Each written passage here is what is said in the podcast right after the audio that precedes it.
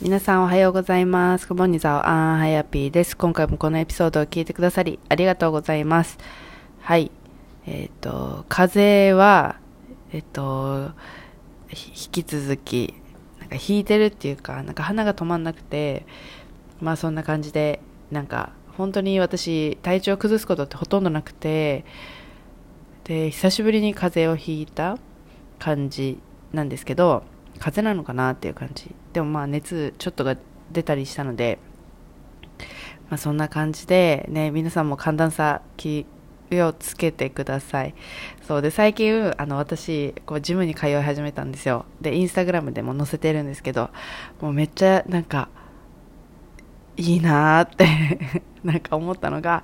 なんか私住んでるとこって本当になんか田舎っていうか私今なんか田舎のポツンと一軒家みたいなところに住んでいてで、まあ、田舎もありながら、まあ、車があれば本当にすぐに、まあ、スーパーとかもあるし本当に何も不自由することがない。で今さそうなんかオンラインでさなんかアマゾンとかめっちゃ買えるしなんかこう本当に私東京に行く理由が今ないなって思っていて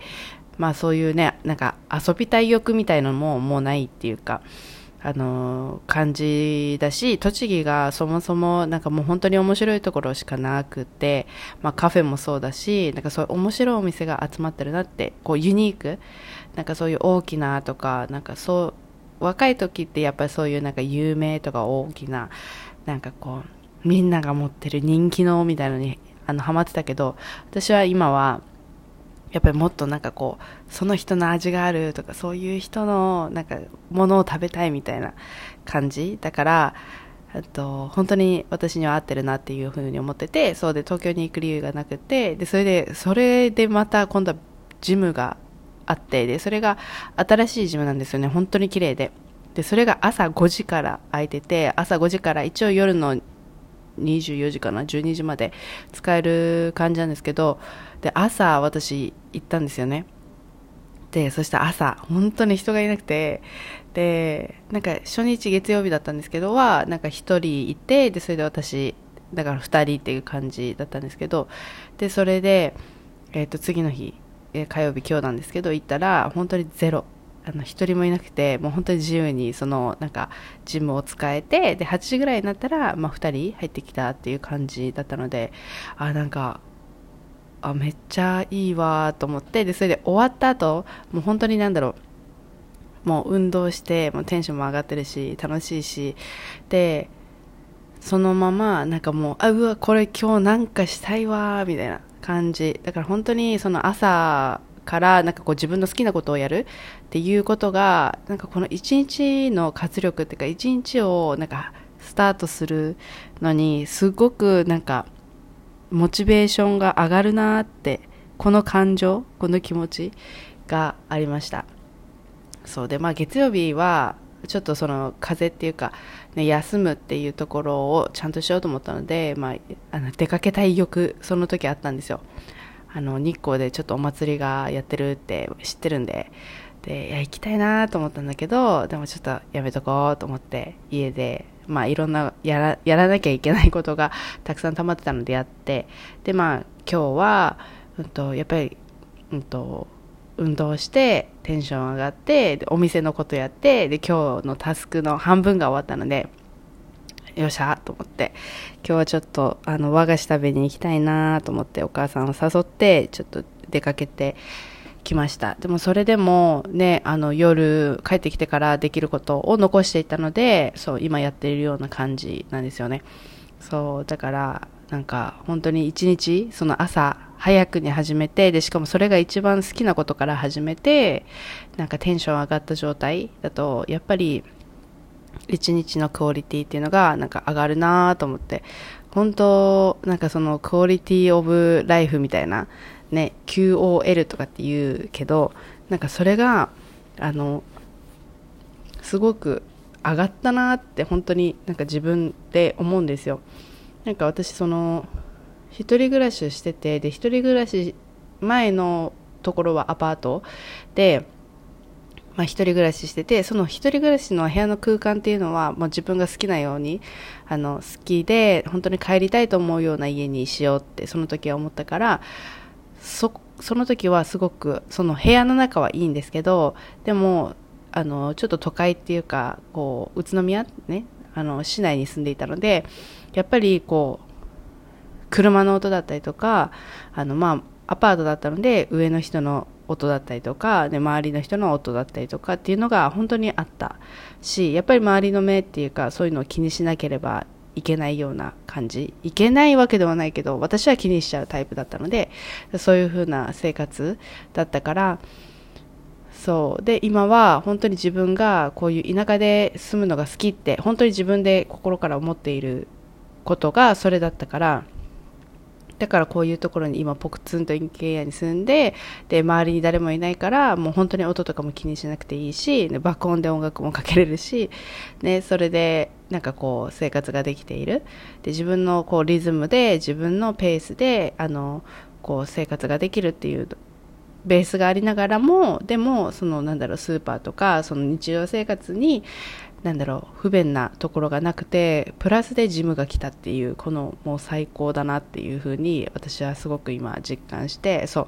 ああ、いいなって。でも、それって私がこの、なんだろう、田舎で住むのが好きとか、こういう場所で住みたい、ね、あの、ポツンと一軒家がいいとか、周りに誰もいない人がいいとかっていうのは、やっぱり、これは私がこういうふうな生活が好きだからなんか皆さんもそれをしたらみんながハッピーになるかって言ったらそうじゃなくてやっぱりそこの答えっていうのは自分の中にしかないからそこは自分でなんかその答えを導き出してほしい。だからその都会で住むのがやっぱり自分には合ってるっていう人もいるだろうし、ね、田舎とかなんかこう自分が住みたい場所っていうのも本当になんか自分で自分の心に聞かないと分かんないことだからだからうんその私がやってること。じゃああの憧れの人がやっているような生活っていうのがそれが自分の本当のなんだろ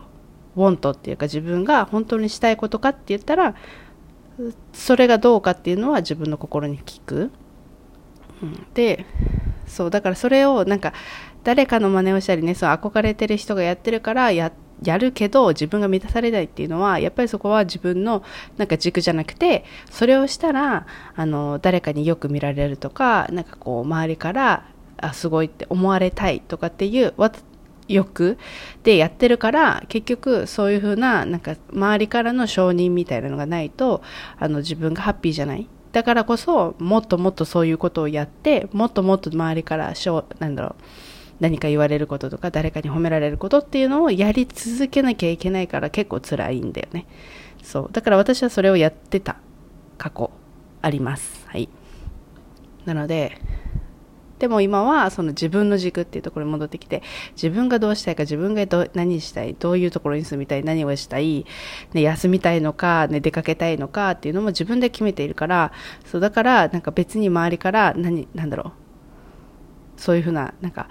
すごいねとかって言われなくても、もうなんか自分自身で自分を満たせているような状態なんだよね。そう。だから、そうなるには、やっぱり自分自身の心を聞く。ね。で、私になんか正解を聞かれたりするんですよ。こう、なんか個別のセッションとかすると、ハイピーさんだったらどうしたいですか？どうしますか？とか、どう、どうすると思いますか？とかって聞かれるんだけど、私の正解はその人の正解じゃないので、なんか私に聞いても、あの、正直しょうがないっていうか、って思ってます。っていう感じなんですけど、まあ、そんな感じであの最近、まあ、風邪をひいたんですけど、まあ、そんななんかこうクオリティオブ私の生活がめちゃめちゃいいなってすっごく実感したお話をちょっと皆さんにシェアしたいなと思いました。はい。そして今日のゲストはエマさんに来てもらいました。でエマさんとのお話っていうのをあの、まあ、してからちょっとこのあなんだろう私が感じたことっていうのを後ろになんかお後ろのなんか最後のエンディングみたいなところでお話しするのでぜひ最後まで聞いてくださったら嬉しいなと思います。ではエピソードに入ります。はい、えーと、今日のゲストはエマさんです。よろしくお願いします。よろしくお願いします。イエーイですね私、あの、エマさんをインスタグラムでこう見つけたんですけど、エマさんの発信がもうめちゃ、なんだろ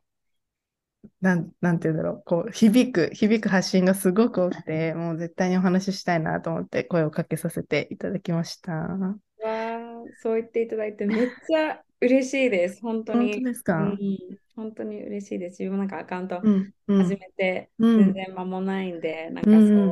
私の発信で、うんていただいてる方がいるってことだけど、うん、なんかめっちゃ良かったって思います。本当え本当ですか、えー、もうすごい、なんかもう、あの、なんだろう、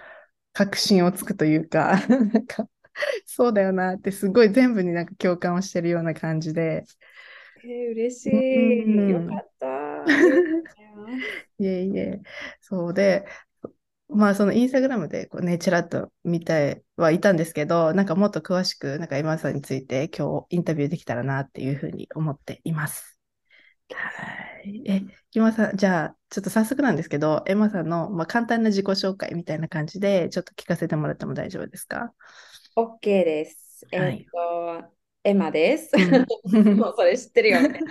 えっと、一応、出身は横浜で、うんうん、えっと、横浜で育ったんですけど、うん、えっと、日本とイギリスのハーフ、ミックスです。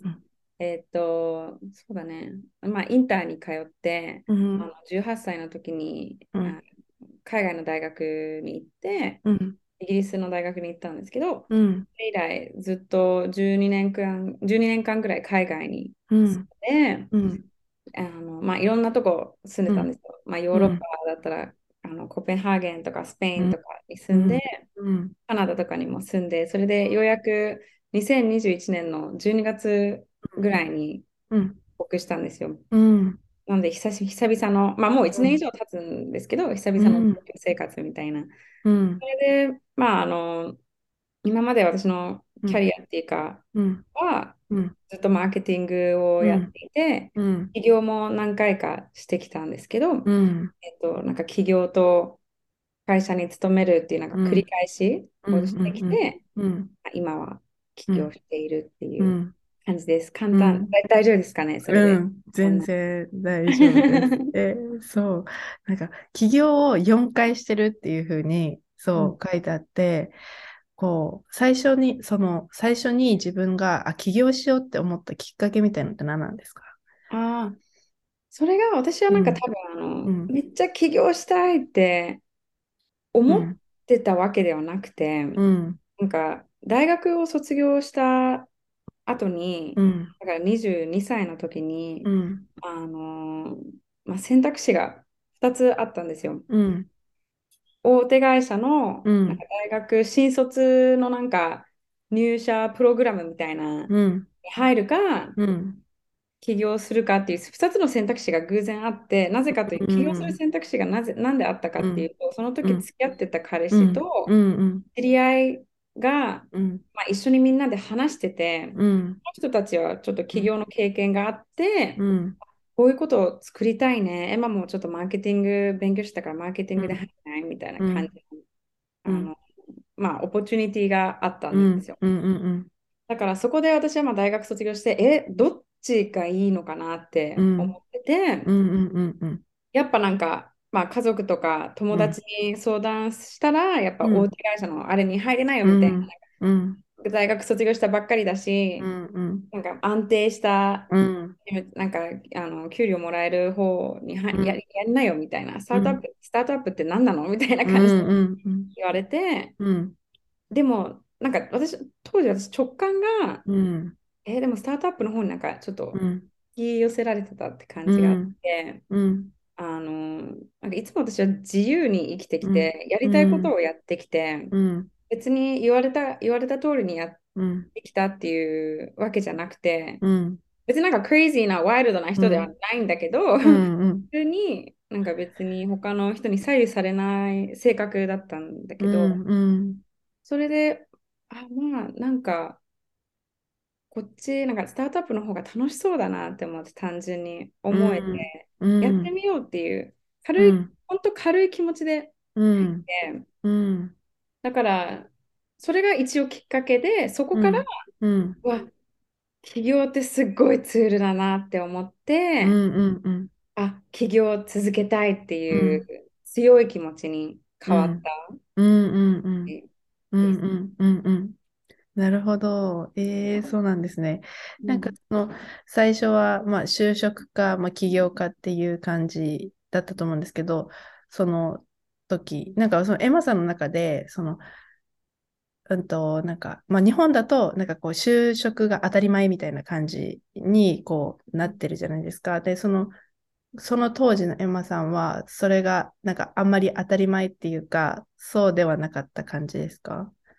そうだね。うん、別に当たり前って思ってなかった。なんか正直、まあ、私、インター、インター通ったのもあるかもしれないけど、なんか単純に大学行って、それで就職活動するみたいな、あの、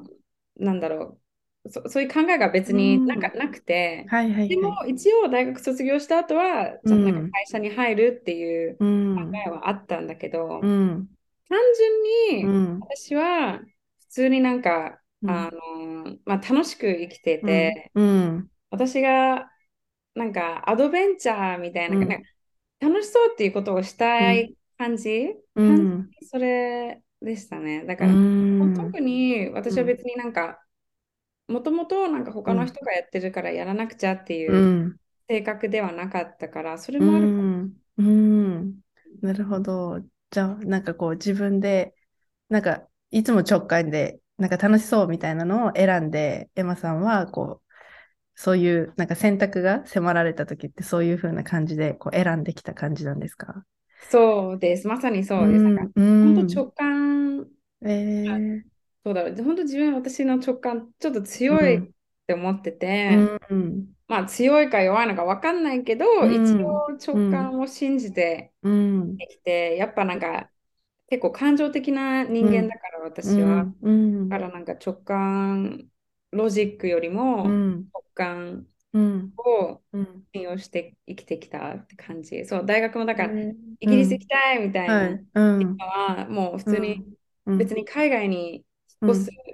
大変さとかは考えずに、あ単純に楽しそうだから行きたいみたいな感じで選んだから、うん。ね。うん、えー、なんか、それができる人ってなんか少ないんじゃないかなって、なんか思っちゃうんですよ。なんか、楽しいって思ったとしても、あでもなんか、やっぱこう、リアルなことを考えちゃう人とかってもう、なんかいるんじゃないかなって、そうそうそう思って、なんか、もっともっとの性格がそういう感じって感じですか、エマさんは。やっぱり。そうだね。うん。なんかもともと、うん。そういう感じかもしれない。なんか、うん、うん、でもそれもいいのか悪いのかわかんないけど、うん、たまにやっぱり真剣に考えなきゃいけないことがあるじゃないですか。でも当時は、そうだね、なんか全然、うん、別に、あ、後から、なんだろう、なんか問題とか発生したのが後から解決すればいいやみたいな感じで、もう本当軽い気持ちで、あのうん、いろいろやってきました。えー、すごい。え、でもす、すごい好きです。なんかそっちの方がおも面白い選択をしてる気がします。なんか人生が楽しそうなイメージがあります。あ、本当ですか？まあ、確かなんかいろんな、なんか経験をしてきて、うん、なんかいろんな国に、うん、あの住んできて、それはまあその、うん、まあ20代であったこともあって、20代の方がいろいろ、なんだろう、軽い気持ちで、うん、なんかいろいろできたできてたから、30代になって、同じようにできるかはわからないけど、うん、10代っていうなんか自由あったのかなって。いや、そうですよね。でもその時にやっぱりそういう、なんだろう、楽しいことっていうか選択ができると、なんかいろんなチャレンジとか、なんかあんまりその私も年齢制限とかはなんかあんまり言いたくないんですけど、でもやっぱりその時にできることと、やっぱり今となんか違うなっていうふうに思うから、うん、ね、なんかその時にや、やりたいって思ったら、その気持ちをなんかすごく大切にするといいなって私はすごく思います。うん、めっちゃ共感、うん、めっちゃ共感です。じゃあそのまず最初の、まあ、起業があって、で、その後どう、どうなっていくんですか？あ、うん、えっと、その企業、あまあ、一番最初に起業だから、あの、コーファウンダーとして入った会社は、すごくうまくいってたんだけど、あの、ちょっとファウンダー同士の関係がいろいろ複雑になって、うん、まあ、当時付き合ってた彼氏もすごい嫌なやつだったんだけど、うん、それもちょっと嫌な関係になって自分からちょっと、うん、まあ、ビジネスはうまくいってたんだけど自分から離れることをして、えっとまあ、ちょっとメンタル的にいろいろ大変だったんで、一旦ちょっと日本に帰ってこようっていうことになったんですよ。それはあの、スペインでやってたんで、うん、一回ちょっと日本に帰ってきて、まあなんか家族と時間を過ごして、ちょっと人生をリセットしたいなって思って、うん、あの帰ってきて、うん、だから一応そのうまくいってたビジネスを手放すのはすごい大変な、なんかまあ難しい選択だったんだけど、まあ自分のまあ、当時いろいろやっぱファウンダーの関係同士が複雑になってから自分のメンタルヘルスを守るために、あの帰ってきて、それでまあ起業ちょっとね、やってみたからちょっと就職してみようってことになって、会社、まあ、日本で東京で1年働いたん。だけど、やっぱ無理だわって思って、やっぱり会社は無理だって、まあ一応その時、それまでには会社に勤めたことがなかったから、一応やって,、やってみた方がいいかなって思って、うん、だけど、やっぱりダメだわ、なんか次の、アドベンチャー、次の企業を探したいって思って、えっと、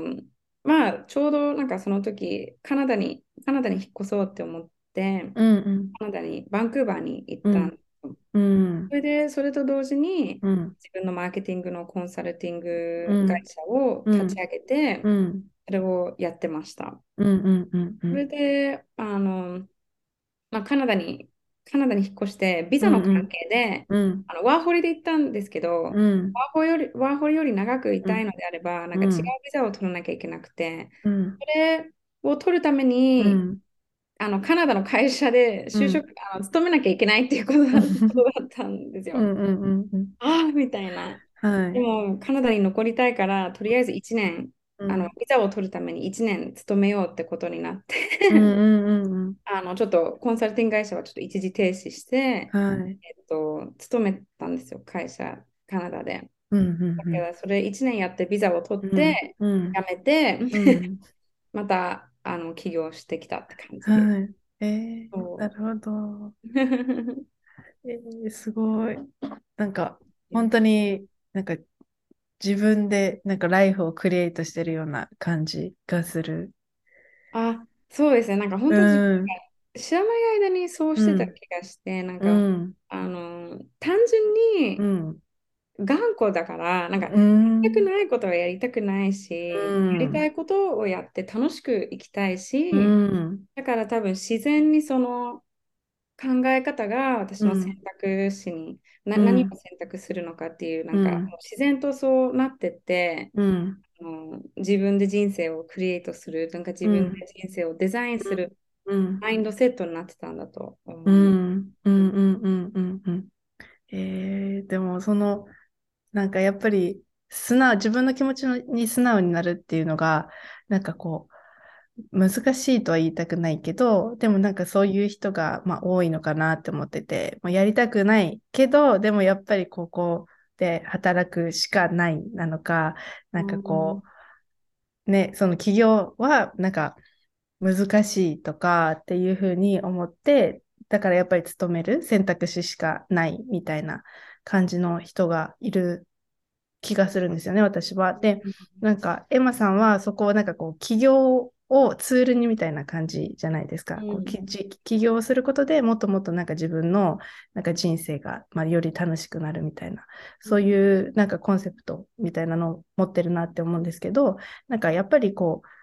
起業をしてよかったなみたいな、こう、エマさん自身が思うことって何かありますか？そうだね、うん、やっぱり起業してよかったことは、本当に自由を手に入れられる、やっぱりいろんな面で、あの自分でコントロールして、自分でなんかいろいろ決められる自由、どこに住むのとか、自分の給料どうするのとか、今日はどこで働くのとか、まあいろいろ、うん、だからそれが一番かもしれない。別に、あの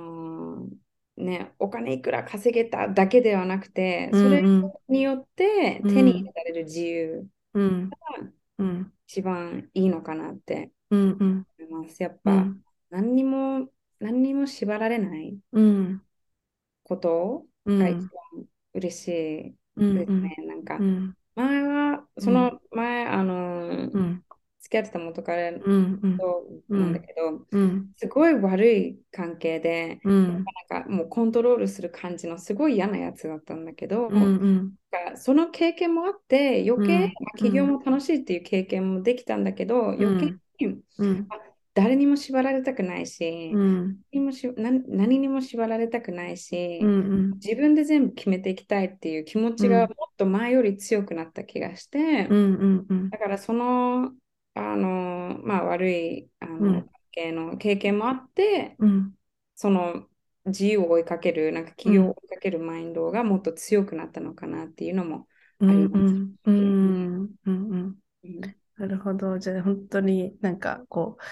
企業として自分がもっと自由に、より自由に、なんかお金も、なんかまあ生活の面とか人の人間関係とかも、まあ、縛られないでなんかできるようになる。それがまあ企業みたいな感じって感じですか、うん、そうですね。なんか、会社で勤めて、なんか初めて起業して、その後日本に帰ってきて、あ、ちょっと勤めてみっていう時に、経験した、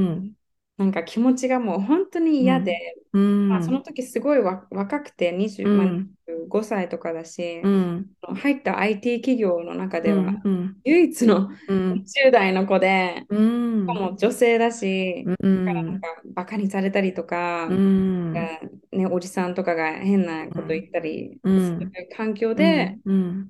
最悪じゃんって、うん、最悪じゃんって思ってて、やっぱりなんか、うん、こんな経験するんだったら、うん、自分で決めたいし、自分で誰と働くか決めたいし、自分でどこで働くか決めたいし、うんなんで私がこんな、うん、その言うことを聞かなきゃいけないの、みたいな感じになったんですよ。だからそれを考えると、別になんか、あの、なんか会社に勤めるのが正しいってわけじゃなくて、うん、それは自分にとって、うん、それが好きだったら全然いいけど、うん、私が感じた気持ちは違ったから、私の気持ちに素直に伝えるために、あ、環境を変えなきゃなっていうのは思いました。うんうんうんその環境を変えなきゃなって思って海外に行ったってことですか？カナダに行った感じですか？そうですね。またそう海外に行くことにして、うん、バンクーバーに住んで、うん、それでそうなんかまああのコンサルティング会社始めて、うんうん、ビザの関係でちょっと勤めなきゃいけなくて、うんうん、それで1年経ったとまた起業したんですよ。うんうんうんうん、そうですね。えー、それでこうなんか日本に戻ってくるきっかけみたいなのは何だったんですか、うんやっぱりなんか、うん、あのコロナになって、全然日本に帰ってこれなかったんですよ。なんかそれで家族にも全然会えなかったし、うん、もう12年間海外に住んで、うん、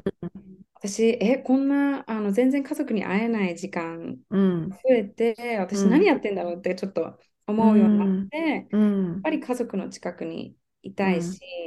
もうな、なんだろう、なんか自然と海外に住みたい欲が減ったんですよね。なんかもう、住ん。だから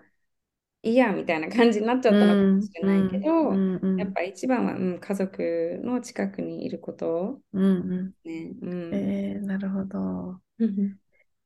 で今、その、なんか、オダムっていうね、あの、アカウントを通して、ね、起業についてとかってこうお話ししてるかなと思うんですけど、なんかこう、起業したいとか、こう、あ、フリーに行きたいって思う女性って、まあ、いると思うんですよね。でも、やっぱそこからの、まあ、なかなか一歩、なんか、が踏み出せなかったり、なんか、そういうライフスタイルに憧れるけど、なんかこう、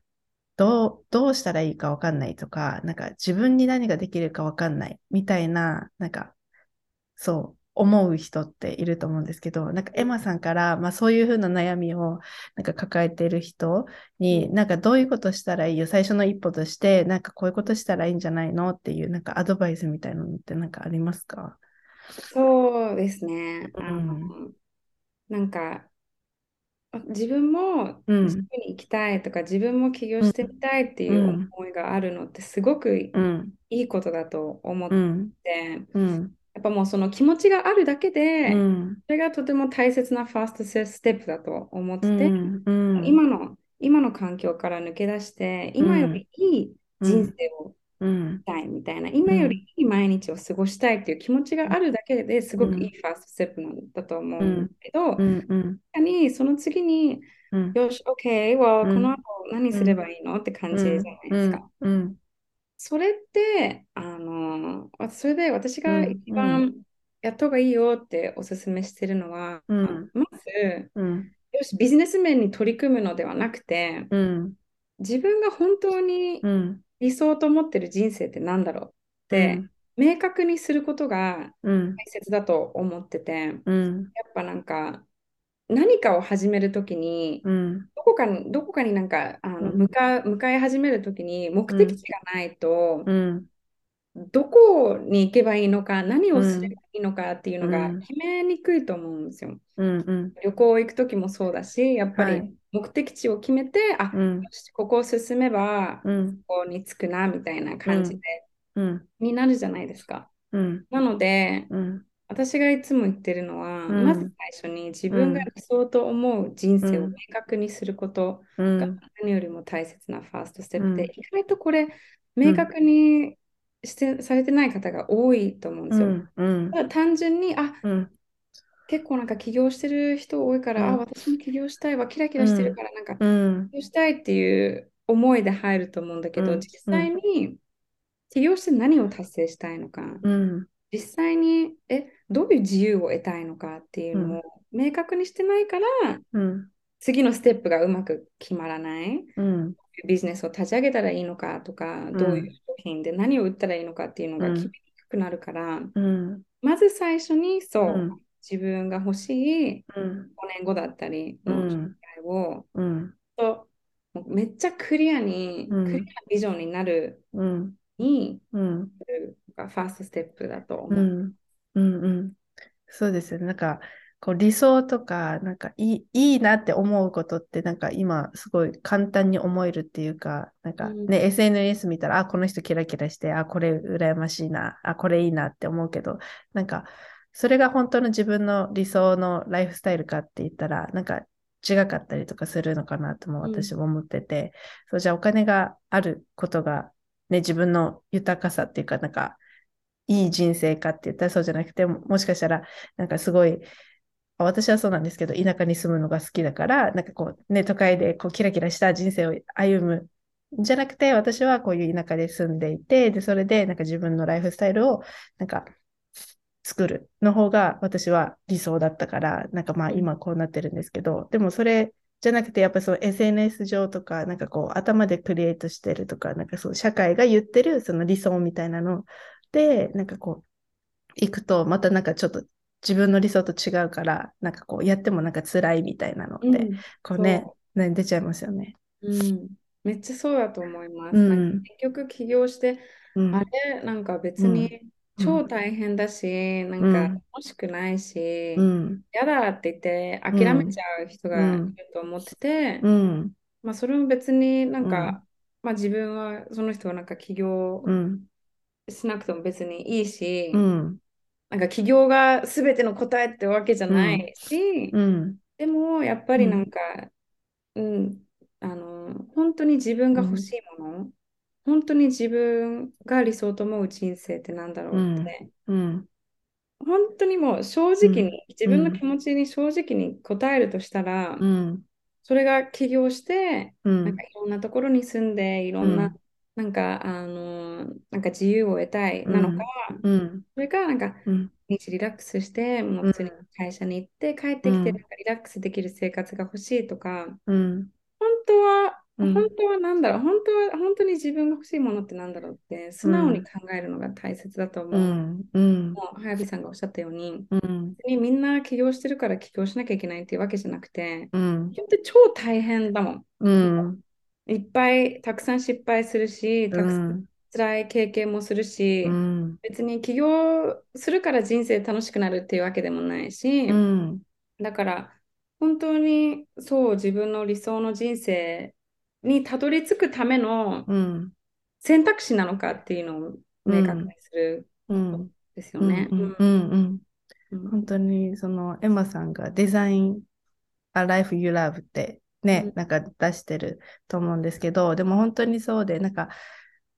選択肢がなんか私たちにはなんかあるって思ってる。だけど、なんか私はないっても思ってたんですよね、過去って。なんかやっぱりこう、働かなきゃいけない。大学学生終わったら、やっぱりこう正社員として働かなきゃいけないっていう私はなんかマインド、なんかこう働くってなったら、やっぱそういうふうにちゃんと働くみたいなイメージがあったんですけど、でも私はそれがなんか絶対合ってないなって、こうなんか心のどっかで思っていた。けど周りがみんなそうだから、やっぱそれになんかしなきゃみたいな、こうし、なんかややらなきゃいけないみたいな感じは持ってて。でも、うん、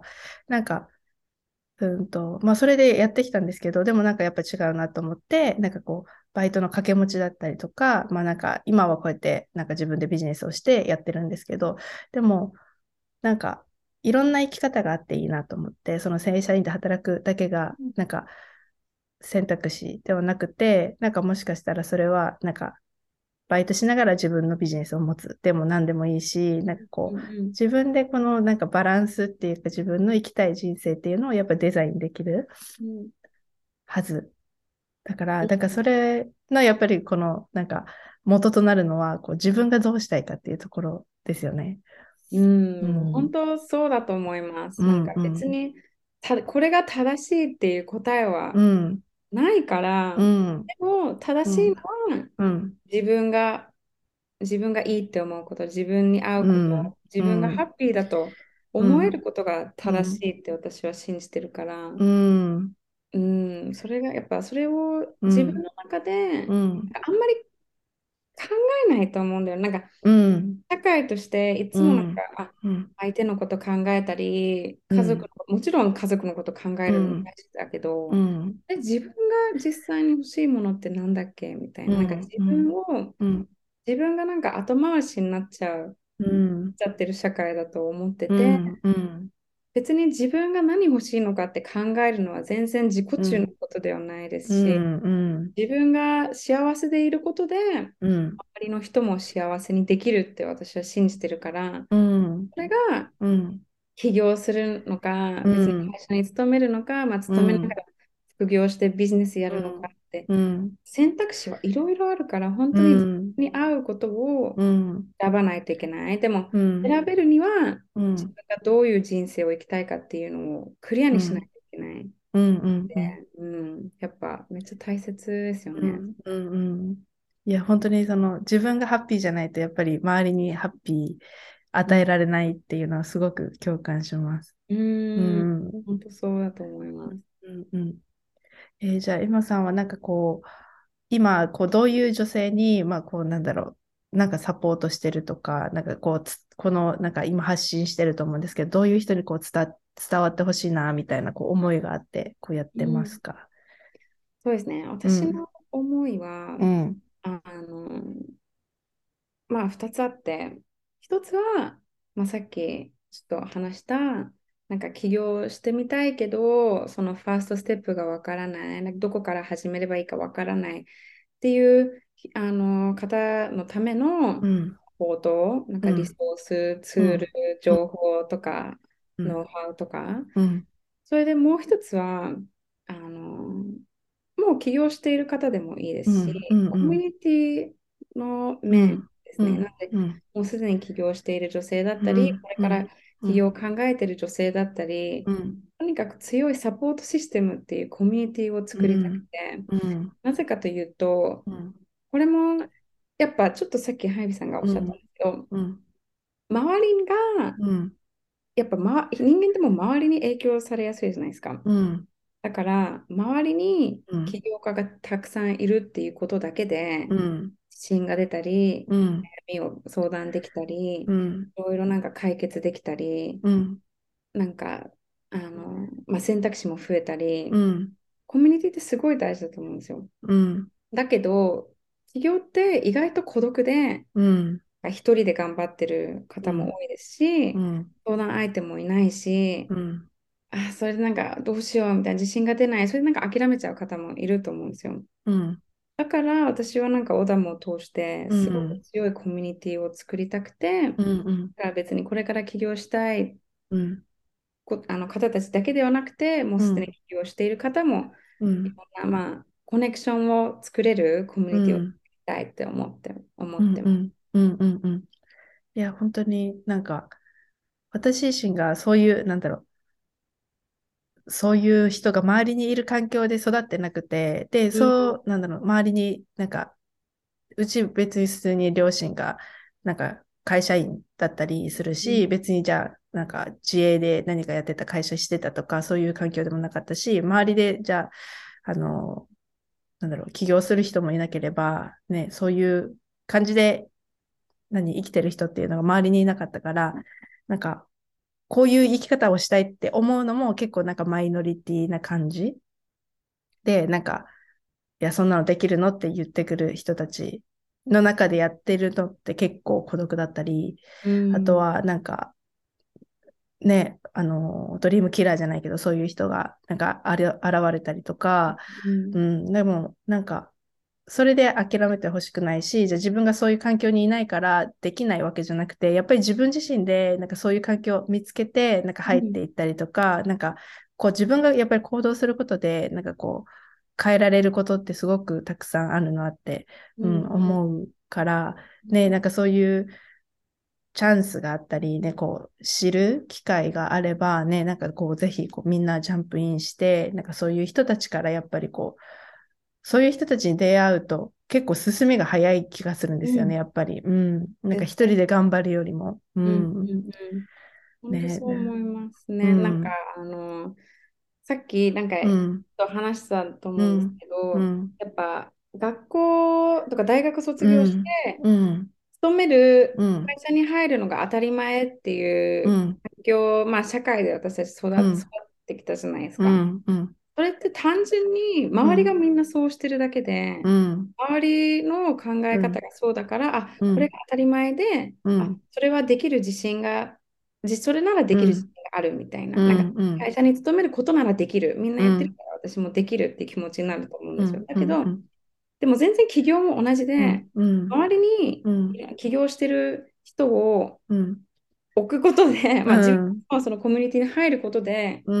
起業っていうことが当たり前、環境に入ってあ自分もできるわなんかこの人たちもやってるから自分もできるもう、あのそういう自信がついてくると思うんですよ、だから本当環境って大事だなって思って、コミュニティって本当大事だから、そういった、うん、すごくなんかあのまあ、企業の、うん、アップ and down、うんうん、山あり谷ありをサポートし合えるコミュニティが、を作りたくて、うんうん、多分始めました。いやー、すごい。なんか、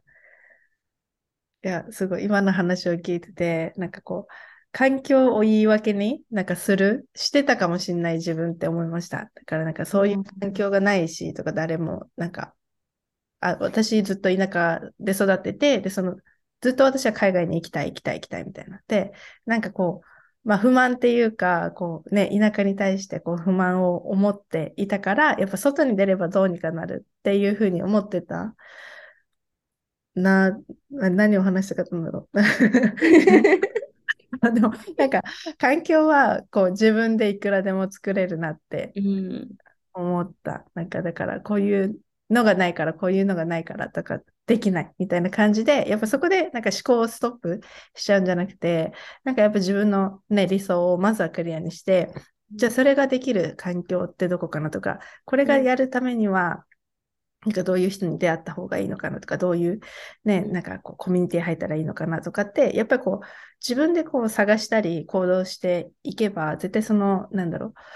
道っていうのは見つかるけど、やっぱそれをする前に、あ、なんか自分にはこれもないし、あれもないし、これだから、なんか今ある選択肢の中で、じゃあしょうがないこれか、みたいな感じで選んでたら多分その人生しかない。うーん。わ、めっちゃ、うん、本当そう、本当そうだと思います。うん、やっぱ、最終的には行動力ですよね。うん、本当あと、もう本当アプローチもマインドセットだと思ってて、うんうん、例え例えば、このボトルがあるじゃないですか。うんうん、これって今なんか、お水、あ、もう半分飲んじゃったじゃんみたいな、マインドセットなのか、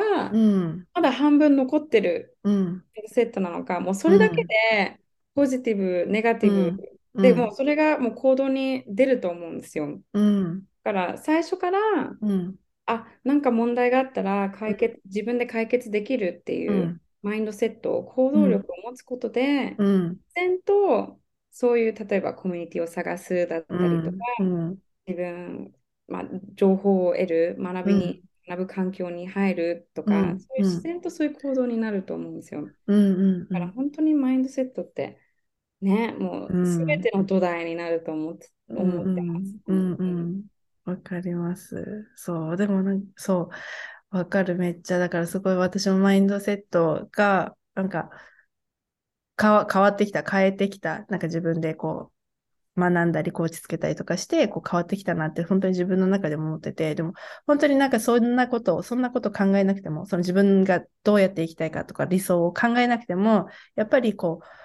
自動で、まあ人生って進んでいく。なんか本当になんか、まあ時間を無駄にするっていうか、なんか、今の生活を別に続けても、多分何も、なんか、すごい危機的状況の人じゃなければ、なんか普通に過ごしてはいける気がするんですよね。うん、でもその、なんか人生の充実感とか、じゃあ自分が本当にハッピーな人生かって言ったら、なんかやっぱり違うし、うん、なんか誰もそんなことをな、多分この日本の社会の中で、なんかその理想の人生をちゃんと考えて、なんか生きなさいとかって教えてくれる人がね、過去に全然私もいなかったし、なんか普通の学校を過ごして、じゃあ、はい、社会人みたいな感じのところだったから、なんか、やっぱり自分でそういう時間を作ったり、自分で本当に向き合ったり、ね、そういう時間を使わないと、なんか本当にただの人生、ただの人生というか、なんかこう、普通に過ごしていくことはできるけど、じゃそれからなんか本当に自分がなんかワクワクしているかとかね、自分がハッピーで、それがなんか自分がハッピーでいるから周りをハッピーにできるかっていうところはまたこう、なんかこう自分で向き合わないと、なんかこっちはなんか作れないような気がしますね。ね本当そうですよね。うん、なんか別に誰も、うん、いや、なんか人生変えてくれないし、なんか自分でやっぱり変えなきゃいけないことだから、うん、と本当、ハービーさんがおっしゃったように、うん、時間ってどうせ過ぎる、うん、時間ってどうせ経つから、うん、この時間をどう過ごすのかっていうのはもう自分の自本当に自由で、うん、それで私が結構なんかずっと前にポッドキャストを聞いてて、はい、めっちゃグーンってきたのが、あの例えば、自分が85歳とか90歳になって、うん、もう体もあんま動けなくなって、うん、ベッドに寝てて、うん、今今までの人生を振り返って、本当に自分がやりたいことをやってきたのかなとか、後悔なしに生きてきたのかな、生きてこれたのかなって思えるか想像してみてっていう、まあ、ポッドキャストの内容だったんだけど、それですごいなんか、うん、やばって思って、自分がいつか85歳、90歳になるんだっていう、なんだか、もちろん当たり前のことの、当たり前っていうか、まあ、もちろんなんか長生きできたらなんだけど、当たり前のことなんだけど、年を取るって、でも、あ確かに私いつか、ね、こういうなんか若い体でエネルギーたっぷりで動けない日が来るんだって思って、時間って本当に取り戻せないことなんだなって思って、うん、だから時間は前よりも本当に大切に思ってて、うん、この限られた時間をどうしてどう生きるのかって本当は言う次第あなた次第だから、うん、ね。なんかまあ自分もちょっとそれで何言いたかったか忘れちゃったけど。それが、うん、だから時間って本当限られてるから自分、うん、なんかもったいないと思う。なんか幸せな人生を生きてないのって。うんうん。いや、本当ですよね。そう、なんか、多分私が本当により自分が生きたい人生生きたいなと思ったのって、あの、東北の地震？うん、うん、あの地震も、なんか私はなんか関東で、なんかこう、なんだろう、過ごしたけど、あの揺れを感じたときに、あ、やっぱりなんか、その80、90まで生きれる保証もないとも思ったりしたんですよね。うん、で、やっぱりこう、今の時間を、やっぱりこう、なんか、大切に生きていかないと、なんか、後でやっとけばよかったっていうのは、でもそれこそ後悔するなって私は思ったんですよね。それだけはしたくないなって、なんか、あの時こうしておけばっていうのってもう絶対に取り戻せない。うんうん、から、やっぱり今が一番若くて、今そういうふうになんかこう思ってるのであれば、ね、なんか今やってみた方が、もう絶対にいいし、うん、それでなんかこう、やっぱりそこで一歩踏み出すと、なんかもっと見えてくるものっていうのがたくさんある気がする。その頭の中で、こう、ああじゃない、こうじゃないって、なんか考えてるその時間よりも、やっぱりそれを一歩踏み出してやったら、あ、それが自分に合ってたなのかもしれないし、じゃあ逆に合ってなかったけど、じゃあこっちの道が見つかったかもしれないし、うん、なんかそれの繰り返しな気がする。なんかこう人生って。確かに。うん、すごい。うん、名言って感じ。かっこよかった。聞いてて、わーって私、かっこいいってよ思って思ってました。でもそれがデザインするですよね、本当に。でも、なんか、うん。そう。人生デザイン。うん。だからなんかこう、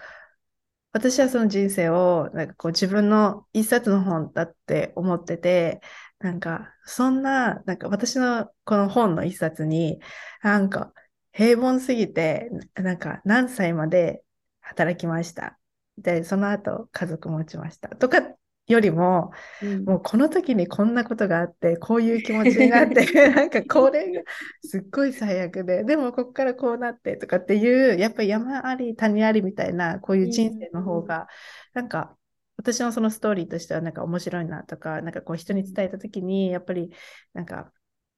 ね、みんなただのサクセスストーリーよりも、なんかこうやっぱりね、なんか主人公がなんかダメな状態からやっぱこうなんかうまくいったとか成功したとかの方がなんか共感するから、なんかそういうの方がいいなと思って、だからなんか私もなんか2個選択肢が現れた時があった時に、いや、どっちを取った方が、なんかまあ、もちろん安定とか、こっちが普通って言われる選択肢もあれば、ね、その山さんが起業か普通に会社で働くかの時の選択肢じゃないけど、なんかどっちが自分のストーリーの中に入ったら、なんか、面白くて、なんか笑えるストーリーになるかなみたいな思った時に、うん、あこっちのなんか変な方を撮ってみようみたいな感じで、うん、なん。か私もなんかその時はこう気軽にじゃないけどそう選んだりしてて、うん、でもなんかそれでもなんか人生ってどうにかなる。なんかね、不安があったりなんか恐怖が出てきたりいやこっち行っちゃったらどうしようねってこう上手くななかったらどう、行かなかったらどうしようとかって多分出てくると思うけど、でも、あんまりそういうのって起きないんじゃないかなって思ってて、なんか頭で考えてるほど。うん、でもそれ、その最悪起きないように多分自分は行動するんじゃないかなって、うん、思うから。確かに、うん、本当そうだと思います。うん、なんか、しかも結構なんかこういう2つの選択肢が例えば人生で現れた時に、それはなんか人生に現れた理由があると思って、うん、単純にあなんか2つ選択肢があるではなくてその選択肢が現れたことによって今私、チャレンジされてるんだって思って、その前も私そのねなんか普通に就職するのか、スタートアップに,、に入るのかいう選択肢が現れた時に、あこれは意味あるなって一応思ってて、うん、普通になんかこういうオポチュニティが来たから、それをやっぱ手に取って行動してそれをちょっと進,、進んでみないと、何が起こるかわからないからこれは後悔するなっていう感じの、まあ、考えもあったんですよ。だからあのあと自分が例えばなんかちょっとね、心の中では起業したいとか、なんかあ違う人生を歩みたいっていう考えが出てきた時点で、うんうん、もうそれもそれが理由、理由があって、うん、それはなんか、まあなんかわかんないけど、なんか、まあ、自分のあの違う人生を歩める、あなたは違う人生を歩めるんだよとか、なんか違う、違う選択肢を選べるんだよっていう、なんか、なんだろう、自分を押してくれる、あの、なんかパワーだと思ってるから、まあ、それも、うん、だからこそなんかそういう気持ちが現れたりとか、なんかいろんな選択肢があって、いろんなオポチュニティが出てきたときには、自分の直感、自分の気持ちを信じて、本当に自分がやりたいことをなんか進みたいところに行った方がいいのかなって思ってます、私。いや、まさに本当にそうだと思います。もう本当に自分の気持ちが本当に正解って私は思うので。本当、本当私もそう思います。うんうんうんうん。いやもうすごいいいお話をたくさん聞きました。いや、こちらこそ。えー、まさん、そう、あの、オダムのその名前を、の由来を、なんか直接エマさんに聞きたいなと思ったんですよ。あオダムね、そう、うん、一応、あの、オダムっていう言葉は、うんうん、フランス語の言葉を一つにしたのなんだけど、うん、オダム、まあ、自分ちょっと発音が下手なんで、うん、カタカナで発音するけど、オ ダムはフランス語で女性っていう意味。なので、このコミュニティを立ち上げたときに、日本の女性をエンパワーしたい。なんか企業を使って、企業というツールを使って理想の人生を手に入れられるんだよっていう、エンパワーとサポートをしたいから、その思いを込めて、女性っていう名前をつけました。なので、オダムですね。うん。うん。うん。ありがとうございます。本当に そういう、まあ、女性に向けたなんか発信と、そのオダムの、あの、なんだろう、インスタグラムの発信、めちゃめちゃ共感するので、ぜひ、なんかこのポッドキャストを聞いてくださってる方、本当みんなフォローしてほしいなって思います。本当、見るだけで、見るだけで、あの、そう、私もすごい勉強になったことがあって、あの、ツールのやつ、そう。で、私も全然知らないのもななんかあって、中にあって、で、キャプカットっていう、なんか人の、あの、あれ、本当にもう感動して、私、あれ見て、え、こんなのあるんだと思って使ってみたら、やばい、なんかもう、ライフチェンジみたいな。あれ、やばいっすよね、マジで。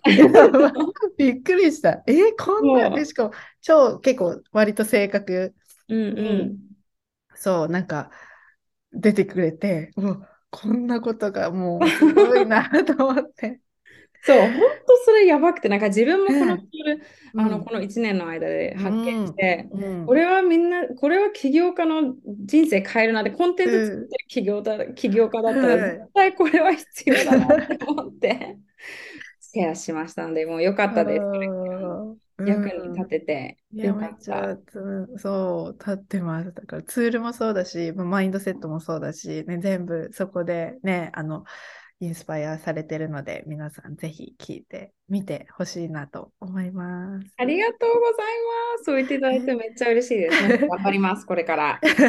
え、まさポッドキャスト、ポッドキャスト始めるんですか？そうなんですよ。始めます。あの、一応今いろいろ収録してて、5月にローチする予定なんですけど、ぜひ私、ハリピーさんもインタビューさせていただきたい。うわ、嬉しい。じゃあ、どうですか？私もじゃあめちゃめちゃ楽しみにしています。えー、よかった。エマさんのポッドキャストを聞くのもすごい楽しみにしてましたけど、その、うん、あの、インタビューもじゃあ楽しみにしています。楽しみ。ありがとうございます。はい。じゃあ、なんか、こう、エマさんについて知りたい、このポッドキャストを聞いて知りたいなと思ったら、オダムとエマさんの個人のあのアカウントもありますね。あっちも。そうですね。うんうん、一応、あの、まあ、オダムよりは更新してるんですけど、はいうんうんうん、できるだけ更新してます。はい、OK です。じゃあ、2つとも私のこのなんだろう、概要欄に貼っておくので、ぜひぜひ皆さんチェックしてみてください。ということで、今日はありがとうございました。本当にめっちゃ私もなんかエンパワーされて元気になりました。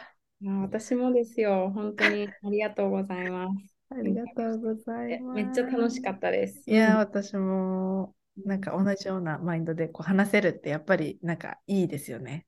本当にいい。うん、本当この、この、あの、会話の前、ちょうど私いろいろちょっとなんか、やることが多すぎて、ストレス感じてたんだけど、はい、本当この1時間お話しさせていただいたことによって、気持ちも楽になったし、うん、本当に、うん、楽しくて、やっぱ同じ、うん、まあ、今、ハービーさんが言ったように同じ、マインドセット持った人とやっぱ話すのが大事だから、うん、コミュニティってめっちゃ大事だなって思って。うん。で、うん、ねだからやっぱりこういうコミュニティとかね、こう、うん、やっぱり付き合う人って自分で選ぶべきですよね。本当そうだと思います。うんうんうんうんうん。ありがとうございます。じゃあまたお話ししましょう。ぜひ。はい。ありがとうございます。ありがとうございます。皆さん最後まで聞いてくださりありがとうございました。どうでしたか？なんか本当に、なんかエマさんと話してて、まあ私が本当に楽しかったんですよね。で、うん、なんかすごく本当に思ったのがやっぱりこう話す人だったりとか一緒にいる人って本当になんか人生を変えてくれるしなんかすっごく影響があることだなっていうのを改めて本当に実感しましたでなんか自分が、うん、住んでたところはなんか別に悪く言うわけじゃないけどやっぱりそうなんかこういう風な考え方だったりとかマインドでなんかこう話ができる人がいなかった。でもそういう中でやっぱりこう生活しているとやっぱその人たちに合わせていくし私たちっていうのは嫌われたくないわけででその人たちにのレベルって言ったらあれかもしれないけどそこで嫌われない方法っていうのをやっぱりこう無意識の状態で私たちはやってしまうんだよね。でそれでやっているとやっぱこう自分の可能性もあれだなんか出ていかないしあのなんだろう嫌われるのがあの嫌だからっていうその選択肢の中でしかなんか生きられない。だけどなんかやっぱりそういうところから自分自身で離れるっていう決断をしてでなんかこういう話ができる私がこういう話をできる人がなんかこうやっていてくれるっていうのがすごく嬉しくてうん、なんか、その、私の場所、私が住んでいる場所とかでは、なんか、こう、言えなかったた話だったりとか、私がこういうこと言って、言ったら、本当に変な話、意識高い系だよねとかって言われちゃったりとか、ね、自分がこういう思いがあるのをちょっと馬鹿にされるじゃないけど、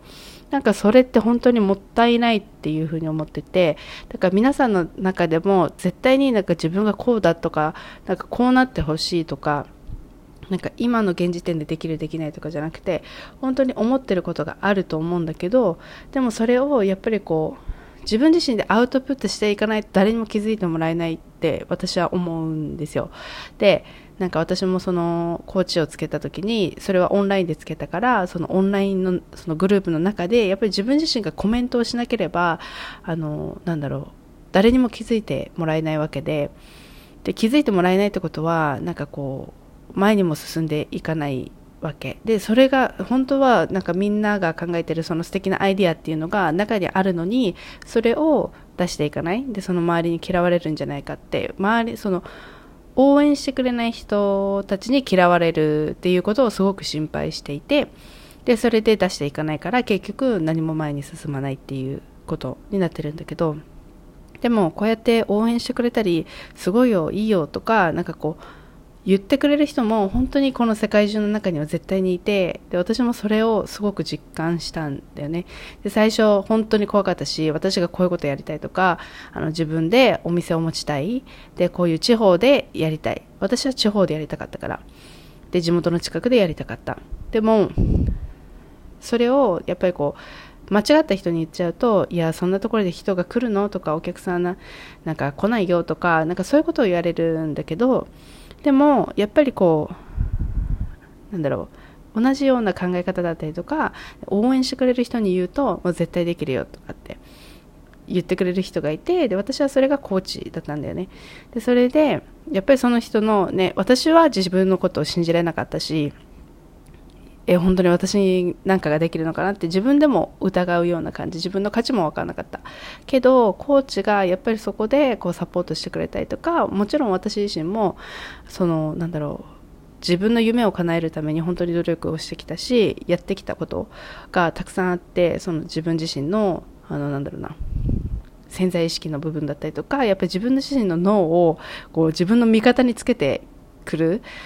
ことをすごくしてきた。からなんかそういうことをしないでなんか成功しようっていうのはちょっとなんか難しいのかなって思っていてでもそこを味方につけることができたら本当に何でも可能になるなっていうのも私は実感してる。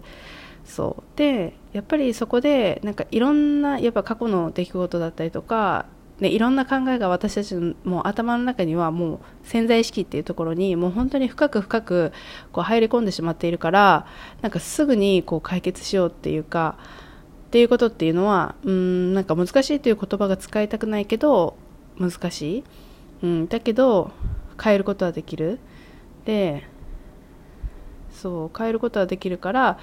だからそれをじゃあどうやって、まあ、一番早い一番早いっていうか、まあ、そこにたどり着くまでに本当にやった方がいいっていうふうに思うことはやっぱりそういう付き合う人を選ぶっていうことを私は本当にここをやってきてよかったなっていうふうに思っています。そうだから今まで過去がなんかどうであれ過去がうーんね、過去にそういう人がいたとか過去にこういうことされた過去にこういう結果ができてた過去にこうだったみたいな感じなのはもうそれはしょうがないんだよね。過去は変えられないからそれはそうなんだけどじゃあこっからの未来をどうやって変えていくかって言ったらその自分自身のその過去にできちゃったまあそのなんだろうイメージだったりとかこういうなんだろうもう自分で経験してなかったとしてもその不安とか恐怖っていうのはなんかもう周りで聞いたことだったりとかその人誰かに言われたことで自分自身がイメージをクリエイトしちゃってそれを大きくしていることになるんだけどでもそれを